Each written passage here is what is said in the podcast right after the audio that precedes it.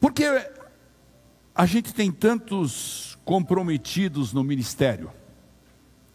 Porque eles estão convictos de que é um privilégio poder servir e contribuir no reino de Deus. Eles entenderam que há uma herança eterna garantida do céu para eles. Eles compreenderam o amor indizível de Deus por suas vidas. Eles servem no reino por gratidão daquilo que o Senhor tem feito. Eles entenderam o valor das pessoas e o valor das coisas. Eles entenderam que primeiro precisa ser para depois ter.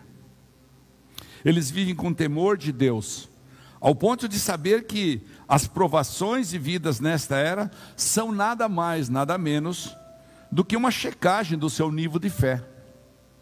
Eles têm convicção formada que a sua fé vale mais que ouro puro e refinado como fogo. Olha como vale. E como todos nós podemos obter essa herança eterna? Como todos nós podemos eh, nos, nos engajar nisso que o Senhor propôs para a humanidade? O Criador dos céus e da terra fez uma proposição para a humanidade. Enviou o seu Filho para que todo aquele que nele crê não pereça, mas tenha vida eterna. E ao enviar o seu Filho e permitir que o seu Filho fosse injustamente julgado, crucificado, morto, sepultado e ressuscitado ao terceiro dia, ele estava cumprindo o seu projeto de amor para com todos nós, instituindo a graça para nos dar a salvação. Então, há uma pessoa que escreveu isso de uma forma extraordinária. E então eu entendi essa semana, quando eu estive aqui com todas aquelas pessoas, eu fiquei olhando Primeiro a fartura com que trouxeram, a disponibilidade no coração. Trabalharam o ano inteiro, quando foram para os retiros, pagaram. Trabalharam o ano inteiro, a maioria dos, não conheço quem é dizimista ou não, mas eu creio que a maioria está aí entre esses, essas pessoas. Eles entendem que precisa ter um, um, um total quebrantamento diante de Deus, que inclui a oferta e o dízimo. Então eu fiquei pensando, o que é que move essas pessoas? E eu fui procurar na Bíblia isso, e é isso que eu quero compartilhar conosco essa noite. A fé, vista como a moeda de compra da herança eterna. A fé, diga comigo, a fé é minha moeda de compra da minha herança eterna. Você vai entender isso, porque quem falou bastante disso na Bíblia foi Pedro. E ele fala, Pedro foi o cara que testemunhou, vivenciou os passos de Jesus. Desde o primeiro, ele foi o primeiro a ser chamado. E ele acompanhou a vida pública de Jesus naqueles três anos. Ele passou por altos e baixos, mostrou sua humanidade como eu e você, suas fraquezas, suas vitórias. Teve um momento em que ele sofreu muito, mas ele falou: Não, eu não pertenço a isso aí, porque ele ficou com medo, como nós humanos temos medo. Mas a fé que nos faz mover, que nos dá a herança eterna, ela é baseada no amor, e o amor bota fora todo o medo, ele afasta o medo. Nesse projeto, Pedro viu a manifestação da glória do Senhor através de inúmeros milagres. Se você vai ao último capítulo e último versículo do Evangelho de João, a palavra fala que não haveria lugar na terra naquela época para escrever todos os milagres que Jesus fez. Então, o Evangelho, quando escrito em quatro versões, ele apenas traz uma descrição básica do que o Senhor Jesus fez. Na cantata de Natal que a igreja está preparando, e eu quero desafiar você a trazer pessoas, como a Mariana muito bem colocou aqui, porque eu desafio alguém que não vai chorar. É realmente uma coisa emocionante. Aí a gente entende a grandeza do processo da promessa cumprida por Deus no seu amor. Ele, Pedro acompanhou o padecimento de Jesus, ele ficou olhando Jesus ser espancado. Ele viu as pessoas que ah, no domingo diziam: Seja bem-vindo ao nosso meio, Messias. Glória ao Deus das alturas. Louvado seja o Senhor. Pedro assistiu aquele mesmo povo na sexta-feira seguinte dizer: crucifica-o, crucifica-o. Pedro estava ali do lado, ele observou a condenação injusta da religião, quando a religião esmagou, porque Jesus era uma ameaça à religião. Ele testemunhou a ressurreição de Jesus Cristo. Foi para ele que as mulheres foram imediatamente contar. Ele entendeu o chamado dele para aquela e para essa época. Ao ponto de ser preso e ser solto, como está lá, no, se não me engano, no capítulo 13 de Atos. E na primeira carta que ele escreve, ele, ele narra exatamente sobre esse aspecto, a moeda que compra a herança eterna, nossa fé. Coloca para mim, faz favor, 1 Pedro capítulo 1, versículo 3.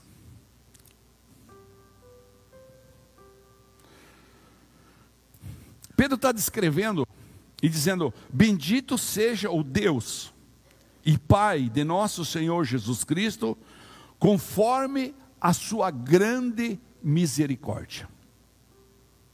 Ele nos regenerou para uma esperança viva. Ele nos regenerou para uma esperança viva. Repete isso comigo, faz favor. Ele nos regenerou para uma esperança viva. Como que ele fez isso? Por meio da ressurreição de seu Pai nos regenerou, ou seja, nos deu a oportunidade de termos nossos pecados, mediante o nosso arrependimento, perdoados e nos deu, mediante a confissão da, da fé em Jesus, nos deu a esperança viva, por meio da ressurreição de Jesus Cristo dentre os mortos. E qual é essa esperança? Vamos entender isso, versículo 4. A esperança que Deus propõe para mim e para você, e todos aqueles que creem em Jesus, é uma herança, está escrito aí no versículo 4, para uma herança que jamais poderá perecer, macular-se ou perder o seu valor. Uma herança que não há dinheiro que pague, não há o homem mais rico do mundo e o mais pobre do mundo, todos têm o mesmo direito aquele que vem aqui almoçar, aquele que chega na nossa região completamente comprometido em suas finanças, aquele que teve tragédias onde vivia, aquele que um dia claudicou e, e, e cometeu um crime, todos têm o mesmo direito de arrepender-se, confessar seus pecados, clamar ao Senhor reconhecer Jesus como seu Salvador e receber essa herança descrita aqui, ó. Jamais poderá perecer, é uma, algo que não é como os bens materiais, não é como o nosso corpo. A gente estava escutando hoje uma canção da Ludmilla, né? E a pastora falou, nós estávamos orando lá, e daí ela falou, você veja, né? Já morreu, né? Aí eu falei, mas deixou um legado deixou um legado. E esse é o processo. Jamais poderá perecer o legado que ela deixou. Assim Jesus fez conosco, jamais poderá macular-se ou perder o seu valor. Herança guardada nos céus para vocês. E daí, Pedro explica claramente, como assim? Veja o versículo 5: que, diga comigo, mediante a fé são protegidos pelo poder de Deus. É lindo isso, diga, mediante a fé, eu sou protegido pelo poder de Deus. Ou seja, Qual que é a relação disso? É diretamente proporcional ao meu nível de entrega, é diretamente proporcional ao meu nível de rendição, é diretamente proporcional ao meu nível de arrependimento, é diretamente proporcional ao meu nível de quebrantamento. Essa proteção, ela é o seguro, né? Onde fomos fazer um casamento, eu expliquei isso. É um seguro para aqueles que creem em Jesus e que efetivamente pretendem chegar à salvação. E essa salvação continua nesse versículo número 5 a ser revelada no último tempo, que é agora. Eu creio que realmente nós estamos muito perto da volta do Senhor Jesus. No versículo 6, Pedro continua explicando: Nisso vocês exultam Olha que interessante. Fala de exultar, fala de experimentar e exprimir uma alegria, um júbilo. Nisso vocês podem comemorar. Ainda que agora, por um pouco de tempo, devam ser entristecidos por todo tipo de provação. Ou seja, quando eu tenho uma esperança maior, que é a salvação eterna, eu tenho a certeza pela minha fé da proteção do Senhor, e eu entrego a responsabilidade na mão dele sobre minha vida, falando, mas você vai entregar para Deus? Sim, entrego para Deus. É como o patrão que chega para o seu empregado e fala: Eu quero que você faça assim, assim, assim. Eu sempre explico isso no processo da obediência. Se a pessoa obedece, a responsabilidade é de quem mandou. Assim, quando você entrega a sua vida para Jesus e obedece Ele, obedece a Sua palavra, cumpre o que está escrito na palavra de Deus, você está transferindo para Ele a responsabilidade de cuidar de você. Mas eu quero ler esse mesmo versículo, se você puder colocar aí, na nova tradução da linguagem de hoje. Me parece um pouco mais clara. Paulo fala assim no versículo 6 também: Alegrem-se por isso Alegre-se por vocês terem essa regeneração vossa, em primeiro lugar, e a certeza da proteção do Senhor e a vida eterna. Alegrem-se por isso, se bem que agora é possível que vocês fiquem tristes por algum tempo. É possível que todos nós enfrentemos tristezas por algum tempo, por causa dos muitos tipos do que? De provações que vocês estão sofrendo. Ah, então quer dizer que a vida cristã é um sofrimento? Não. A vida cristã é um propósito. A vida cristã, ela tem bases de propósito no amor de Deus. Porque no versículo 7, já voltando na NVI, fala: assim acontece. Por que, que acontece assim? Então Pedro explica para por que, que acontece assim? Por que, que a gente tem que passar por sofrimentos? Por que, que tem que passar por provações? Então ele explica para a gente: olha só. Assim acontece para que fique provado que a fé que vocês têm, olha só, muito mais valiosa do que o ouro que perece, mesmo que refinado pelo fogo, que daí vale mais, né? É genuína e resultará em louvor, glória e honra quando Jesus Cristo for revelado. Ou seja, Deus vai refinando, vai lapidando a minha fé, a nossa fé, como ele refina o ouro com fogo. Para quê? Para que eu e você possamos no momento certo, transferir isso na forma de louvor, glória e honra para Jesus. E aí Pedro então completa no versículo 8 e 9, ele fala sobre essa herança eterna, dizendo: Mesmo não o tendo visto, vocês o amam. É verdade. E apesar de não o verem agora, creem nele e exultam com alegria indizível e gloriosa, pois vocês estão alcançando o alvo da sua fé, a salvação das suas, da sua alma, das suas almas. Vocês estão alcançando o alvo da sua fé. Vocês estão alcançando a moeda especial que compra essa herança eterna que é a fé. E a fé, quanto mais trabalhada, quanto mais é, submetida à comprovação, dá a impressão que Deus vai falando para a gente: eu quero, quero que você comprove que você tem fé mesmo. É tipo aquele namorado que chega para a namorada e fala: Eu quero que você prove que você me ama. Não é assim que fala? Chega a namorada pro, pro namorado, você precisa provar para mim que você me ama. Você precisa abandonar essas coisas. E não é diferente? Deus fala bem isso para a gente.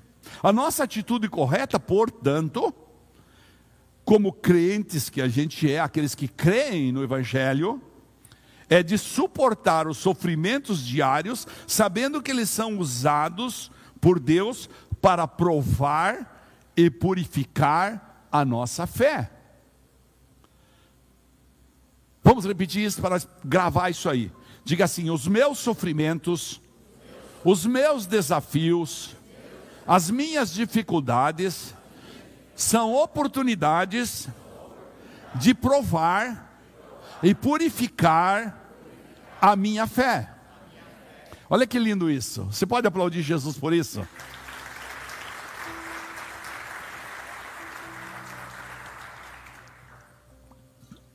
Então todos nós já entendemos que a fé autêntica, uma fé autêntica mesmo, é mais preciosa do que o ouro.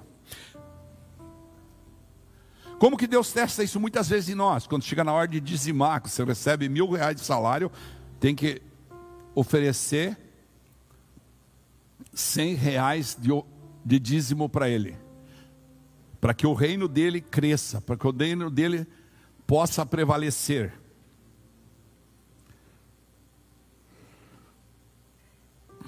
É por meio dessa fé que a gente é salvo. É por meio dela que somos preparados para a vida eterna. A fé buscada e garimpada na palavra de Deus é a chave que move, vai movendo o braço forte de Deus a nosso favor. Como eu movo o braço de Deus?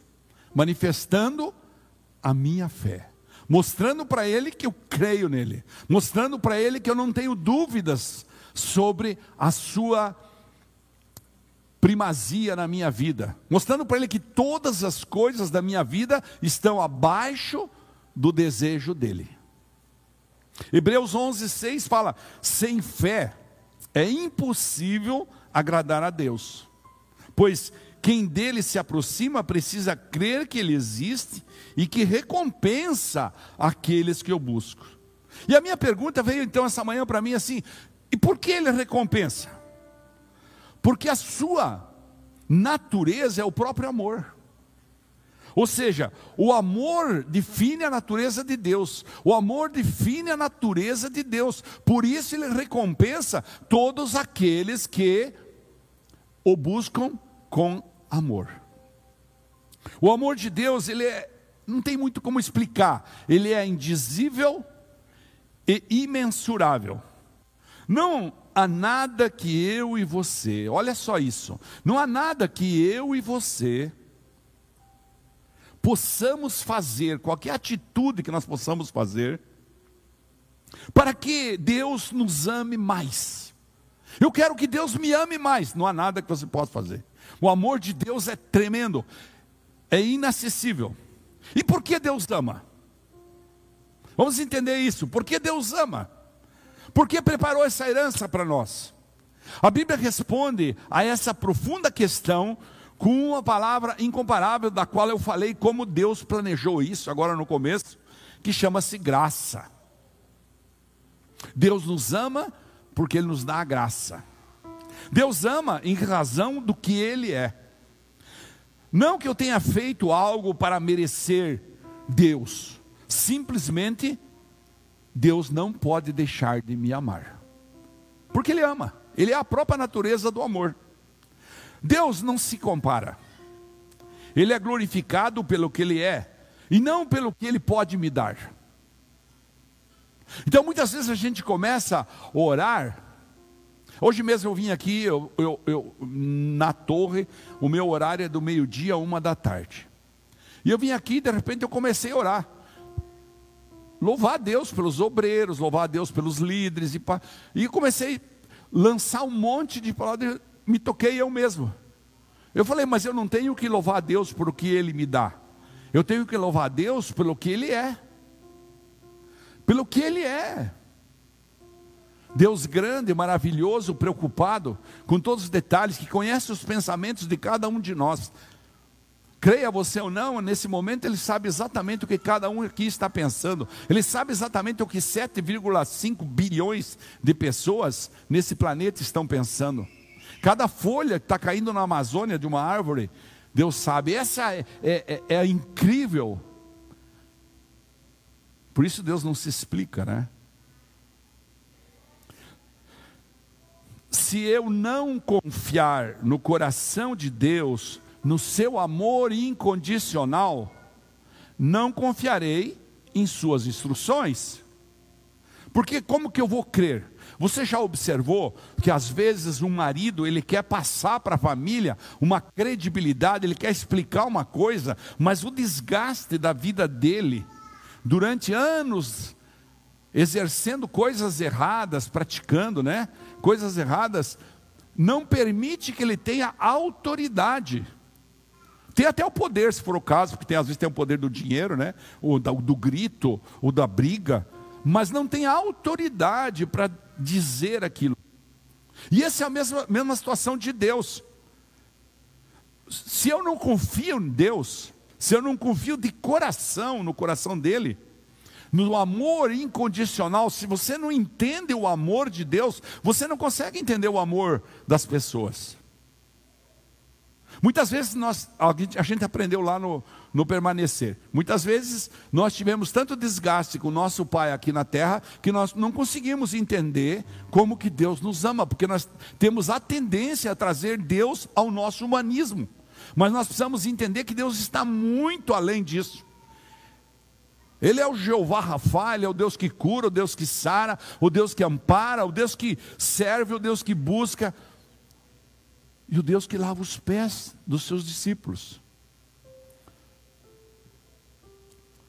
Se eu não confiar nesse amor, eu não confiarei em suas instruções, eu não acreditarei na sua palavra.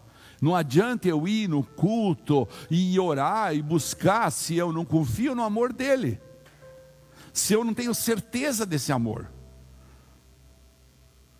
Por quê? Porque a falta de fé, ela põe em xeque a fidelidade de Deus. A falta de fé põe em xeque a fidelidade de Deus. Quando eu não tenho fé, por isso sem fé é impossível agradar a Deus. Eu estou pondo em xeque o amor dele, a capacidade dele me, me ajudar, a capacidade dele me amparar. Quando eu confio em Deus, obedecendo a palavra dele, eu estou demonstrando que eu reconheço o amor dele. Então, o máximo que você pode fazer é obedecer. Não há como aumentar esse amor a seu favor. Ele vai se derramar proporcionalmente, como expliquei aqui. Mas começa pelo processo de obedecer. Diga comigo, começa pelo processo de obedecer. Salmo 51, 17 diz que Deus não resiste a um coração quebrantado. Deus não resiste a alguém que chega diante dele, como Davi chegou e escreveu esse salmo. A um coração quebrantado, eu sei que tu não resistes, Senhor. Jesus disse em Mateus capítulo 5, versículo 5, quando ele começa o sermão do monte, ele disse: Bem-aventurados os humildes, pois eles receberão a terra por herança. Por isso nós precisamos entender a importância da graça. Por quê? Porque graça e falta de fé não combina. Graça e orgulho, muito menos. Graça e orgulho não se misturam. É como água e, água e óleo. Você vai tentar misturar água e óleo? Não dá certo. Deus dá graça aos humildes, na mesma proporção que resiste aos soberbos. Então, nós estamos sendo convocados nesse fim de ano para nós entendermos o amor de Deus, para nós sermos gratos por tudo que aconteceu, mesmo que tenhamos passado por desafios terríveis, como muitos de nós iniciamos o ano, especialmente, né, ainda no tempo da Covid, com bastante complicação, muitos ainda estão doentes, outros agora estão tá tendo dengue, e assim, muitos de nós estamos sendo refinados na fé. Mas é preciso entender que Jesus disse: aos humildes será dado. Quando humildemente a gente se submete ao Senhor, nos colocamos dispostos a entregar com gratidão a nossa melhor parte, Ele revoga decretos. Ele revoga decretos que não favorecem, que não, perdão, ele revoga decretos que não nos favorecem. A gente está indo para o precipício, ele envia seus anjos e segura. Pode vir o louvor. A gente está indo para uma situação difícil e Deus estende a sua mão. Talvez eu sempre digo aqui, e me, me tomo a liberdade de repetir, Talvez quando nós estivermos na eternidade, nós vamos saber quantas vezes os anjos do Senhor nos ampararam em situações complexas. Quantas vezes evitaram que nós fôssemos é, torturados pela situação que estávamos vivendo. Quantas vezes nosso carro poderia ter atropelado alguém? Todo mundo conheceu aqui o seu Tiago, né? O Tiago Souza, né? Todo mundo não, pelo menos aqueles que estão há mais tempo na igreja. Que sublimidade de homem, faleceu pouco tempo, né? Mas ele mandou uma carta para mim quando ele foi embora, que ele foi para Curitiba poder fazer o tratamento de próstata. Ele mandou uma carta que eu guardo com muito amor. Eu escaneei ela para não perder o arquivo e guardo com muito amor. Porque, primeiro, que ele uma tinha uma capacidade de escrever maravilhosa. E ele me ajudou muito na fé. Porque um dia ele estava voltando de Lages, passando aqui quem vinha para Florianópolis. E um caminhoneiro parou o caminhão num restaurante que tinha direito, parou na beira da estrada. E ele estava a 45 por hora. E ele atropelou duas meninas do caminhão que saíam da frente do caminhão, sem querer, claro. E aí ele contou como Deus lidou com ele nesse processo. A maturidade que Deus deu para ele. Então nós precisamos entender isso. Nós vamos ser sempre oportunizados. Não é submetidos, oportunizados a refinar a nossa fé. No seu trabalho, engolindo o sapo do patrão no seu relacionamento com a família, muitas vezes aprendendo a fechar a boca, no, adquirindo sabedoria ao ler a palavra. Esse é um processo. As bênçãos, portanto, são consequências de uma caminhada de fé, de uma caminhada de perseverança, de uma caminhada de santidade em Deus.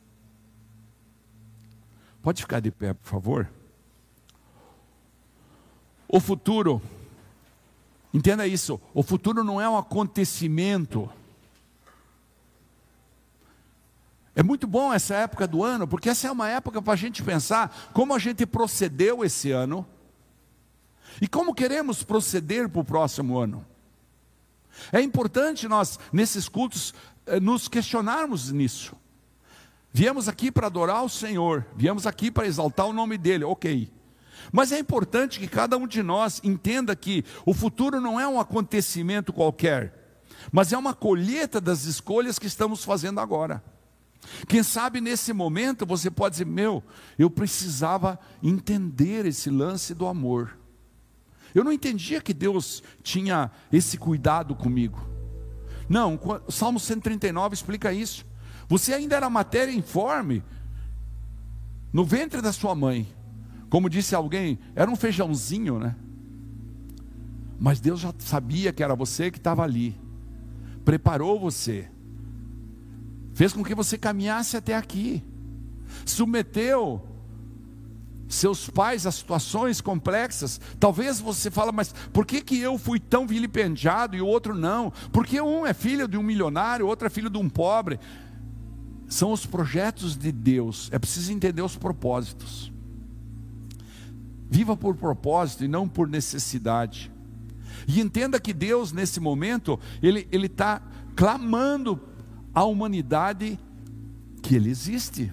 Veja as catástrofes que aí estão ocorrendo. É apenas uma manifestação do Senhor. Hoje nós conversávamos sobre, sobre a situação dos desertos, né? Se você presta atenção, quando você lê os evangelhos, Jesus fala da figueira, Jesus fala, no tempo de Salomão, um pouco antes até então, né? 500 anos antes, haviam árvores frondosas que vieram cortadas para serem trocadas por mercadoria que vinha para Israel para construir o templo.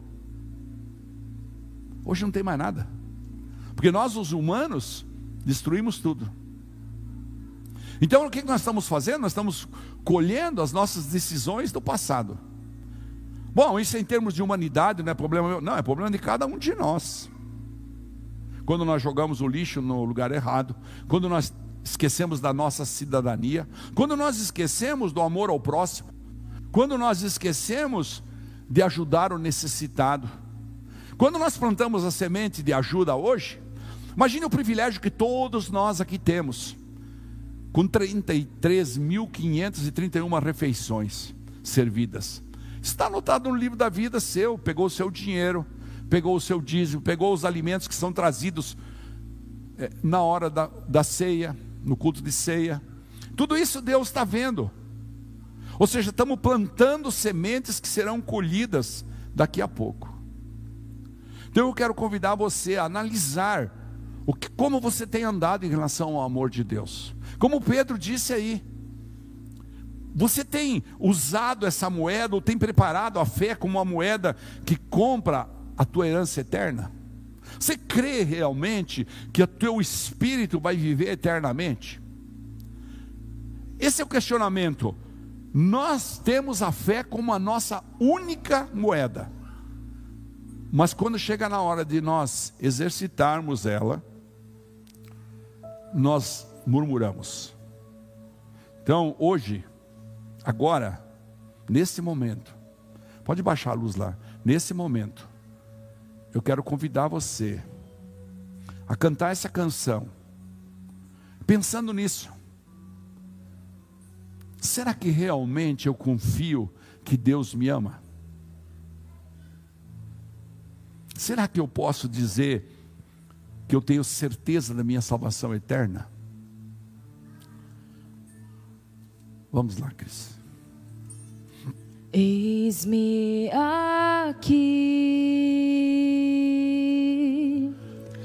prostrado outra vez.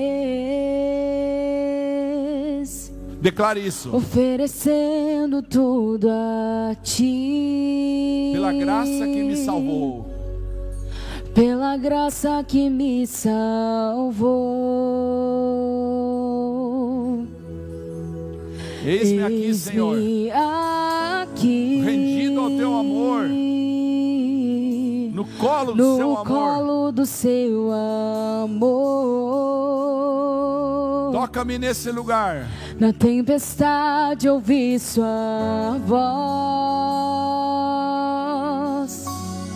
Ele te pelo chama pelo nome essa me noite. chamou.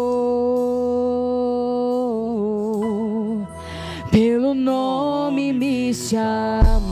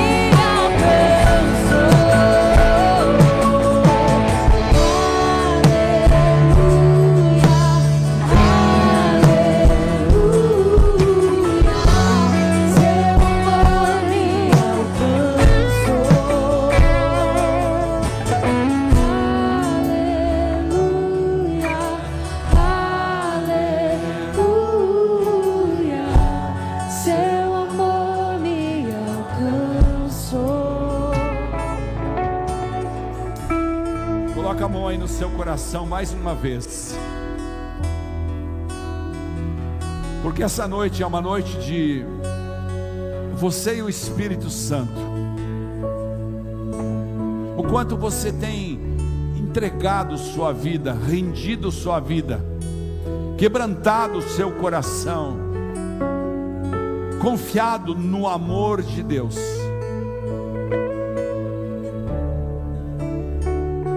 Não tem como agradar Deus sem fé.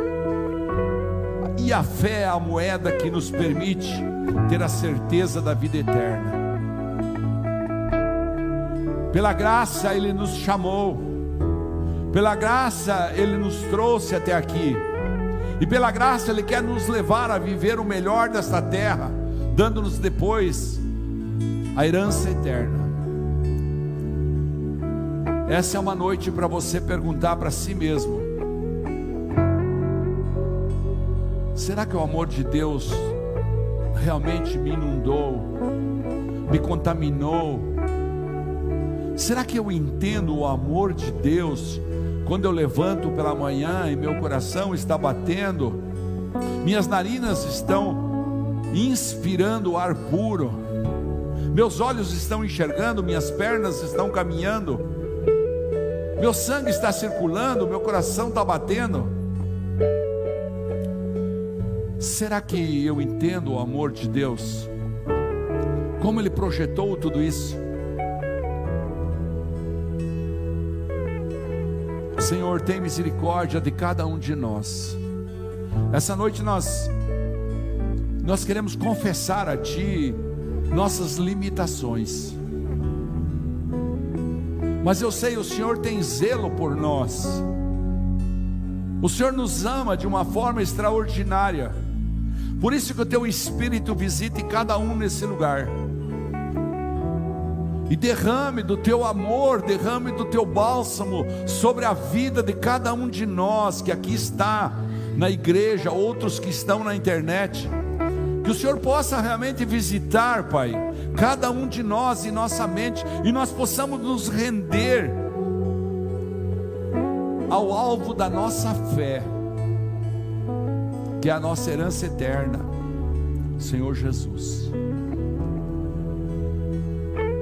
Pai, como crentes que somos, nós precisamos da tua ajuda para suportar os sofrimentos diários, para provar e purificar a nossa fé.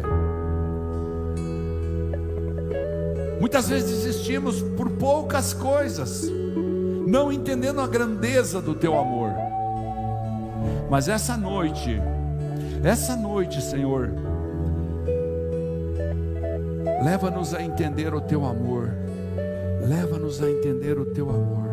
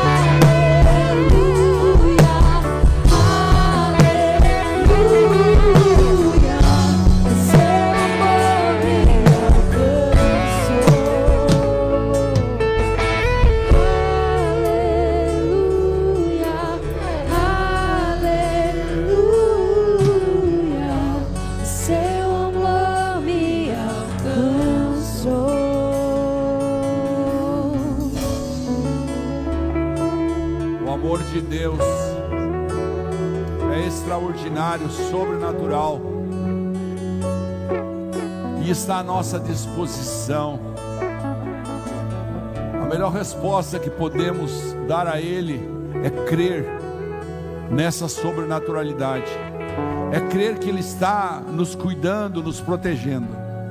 O amor de Deus, Senhor, trabalha nossos corações trabalha nossa mente, quebranta nossos corações para que o orgulho não ocupe espaço da nossa fé. Derruba todas as barreiras que impedem nossa fé de agir de uma forma extraordinária. Tira de nós convicções que nos feriram, convicções que nos fizeram, Pai, crer em outras situações, nos nossos braços, no nosso intelecto no poder da carne, no poder do dinheiro. E coloca no nosso coração a sobrenaturalidade do teu amor. Age em mim, age nos meus irmãos, Senhor. Age em nós, para que todos nós possamos juntos te adorar cada vez mais, exercitar a nossa fé e nossa fé se tornar uma moeda tremenda para comprar a herança eterna que Pedro também descreveu, que é viver contigo na eternidade, Senhor. E a igreja diz: Amém. Senta mais um pouquinho só, igreja. Tenho mais duas coisinhas aqui. Muito obrigado. Só um minutinho. Irmãos, quem está nos visitando pela primeira vez, que nunca tinha vindo aqui nessa igreja ainda? Deixa eu ver, levanta a mão assim. Isso lá tem uma, uma, uma senhorinha. Aqui tem um casal. Você pode ficar de pé, fica de pé para nós conhecer. Você, a igreja vai conhecê-los. Olha só, lá, aqui. Irmãos, como é que nós saudamos eles? Sejam bem-vindos em nome de Jesus e volte sempre, sempre, sempre. Por quê? Aleluia, glória a Deus, aplauda a vida deles. Fique de pé mais um pouquinho. Fique de pé, mais um pouquinho. Olha para trás lá, para aquele moço tá aquela plaquinha amarela lá, ó, tá vendo? Nós queremos dar um presente para vocês para comemorarmos, celebrarmos essa primeira visita de vocês aqui e dizer volte sempre. Então, é só ir lá depois do culto pegar com eles. Amém? Glória a Deus. Muito obrigado. Muito obrigado. A segunda coisa, eu quero é, agradecer os irmãos que ontem e as irmãs que ontem vieram é, comprar no nosso é, bazar tarde da amiga, que foi ontem de manhã até a tarde, muitos produtos foram vendidos. Mas, como esse ano a tarde da amiga foi muito profícua, tem ainda muitos presentes que você pode levar para doar, para presentear aquelas pessoas que você ama. Quem não tem um amigo, uma amiga, um familiar, uma mamãe, um papai, uma, uma vizinha, um, um, um, um, personal às vezes, um advogado, um médico, uma médica, um dentista, e assim vai, né? Nessa época do ano é o ano de mostrar gratidão. E você vai com muito pouco dinheiro, porque é super barato o que está aí. A gente fez uma comparação de alguns produtos, meu Deus, elas realmente estão sendo bem generosas. E são produtos lindos, feitos com muita arte, né? Quem conhece a esposa do seu Sebastião sabe que ela faz coisas lindas, né? E muitas outras das mulheres, é, é, Dona Marlene, com aqueles bordados dela, é impressionante. É, não perca então a chance, nós depois que terminar o culto agora, você pode descer e passar lá pela sala, última sala aqui, indo pelo corredor, as, as, as mulheres da tarde da amiga estarão atendendo lá, para vender produtos ainda que tem lá. E tem bastante, porque elas foram tirando das prateleiras, entendeu? Aproveite, por favor, tá bom? Muito bem, fique de pé, vamos encerrar nosso culto. Coloque as suas duas mãos para frente, eu quero profetizar para a sua vida que o amor de Deus haverá de chegar nas suas mãos de uma forma extraordinária. O amor de Deus ele é surpreendente. Ontem uma pessoa contou um testemunho para mim que eu quero compartilhar com você. Ele perdeu a irmã dele, tinha 39 anos, a irmã era solteira e 39 anos e era a pessoa mais confidente dele. E ele já era casado. Mas sempre antes de contar para a esposa, ele passava um WhatsApp para a irmã. Antes de, de, de, de, saber qualquer coisa, ele, a irmã tirava uma fotografia do filhinho dele, mandava para a irmã. Era assim uma intimidade muito grande. Então, quando ela morreu, de repente, assim, ficou doente, foi para o hospital e morreu. Ele começou a sofrer muito e passou um mês, dois meses. E então um amigo dele disse assim: Não, você precisa crer na sobrenaturalidade de Deus, que Deus vai entrar dentro de você e vai tirar essa dor. Ah, ninguém tira essa. Não, Deus tira essa dor. Então, como ele já não tinha mais recursos, porque já tinha tomado remédio e tomava outro remédio, ele pegou e se ajoelhou no quarto dele e ficou lá quieto e começou a dizer para Deus: Deus, tem misericórdia de mim, tira esse dentro de mim. Eu não posso viver agora, minha irmã foi. E ele falou que saiu de dentro do quarto, parecia outra pessoa. Ele contava para mim ontem sorrindo, falando: eu era outra, eu sou outra pessoa, pastor. Já não tenho mais aquela dor. Deus sacou isso de dentro de mim. E é essa sobrenaturalidade que eu e você precisamos crer. Amém? Então, com suas mãos para frente, Deus, eu quero orar para que o Senhor dê experiências sobrenaturais para todos os que estão aqui que o Senhor derrame do teu amor, derrame da tua glória, e o Senhor dê experiências tão grandes, extraordinárias, sobrenaturais, para que todos possam conhecer o teu amor. Deus, tem misericórdia de todos nós. Ajuda-nos a te amar cada vez mais, a exercitar a nossa fé, em nome de Jesus. Amém. Amém, queridos? Olha só. Nessa quarta-feira temos um culto lindo aqui. Vai ser lindo quarta-feira. Não vou contar quem que vai ministrar só para fazer uma surpresa. Tá bom? Irmãos, diga comigo assim, ó. Eu sou tudo que a Bíblia diz que eu sou. Está escrito lá, né? Então diga, eu tenho. Tudo que a Bíblia diz que eu tenho. E agora mais forte ainda, diga, eu posso. Tudo que a Bíblia diz que eu posso. E então, eu e minha casa viveremos em fé para servir ao Senhor. Volte sempre, traga mais gente, porque se Deus é por nós, agindo Deus, Deus é bom toda hora. Vão em paz, Deus acompanhe. Não tem cantina hoje. Aleluia.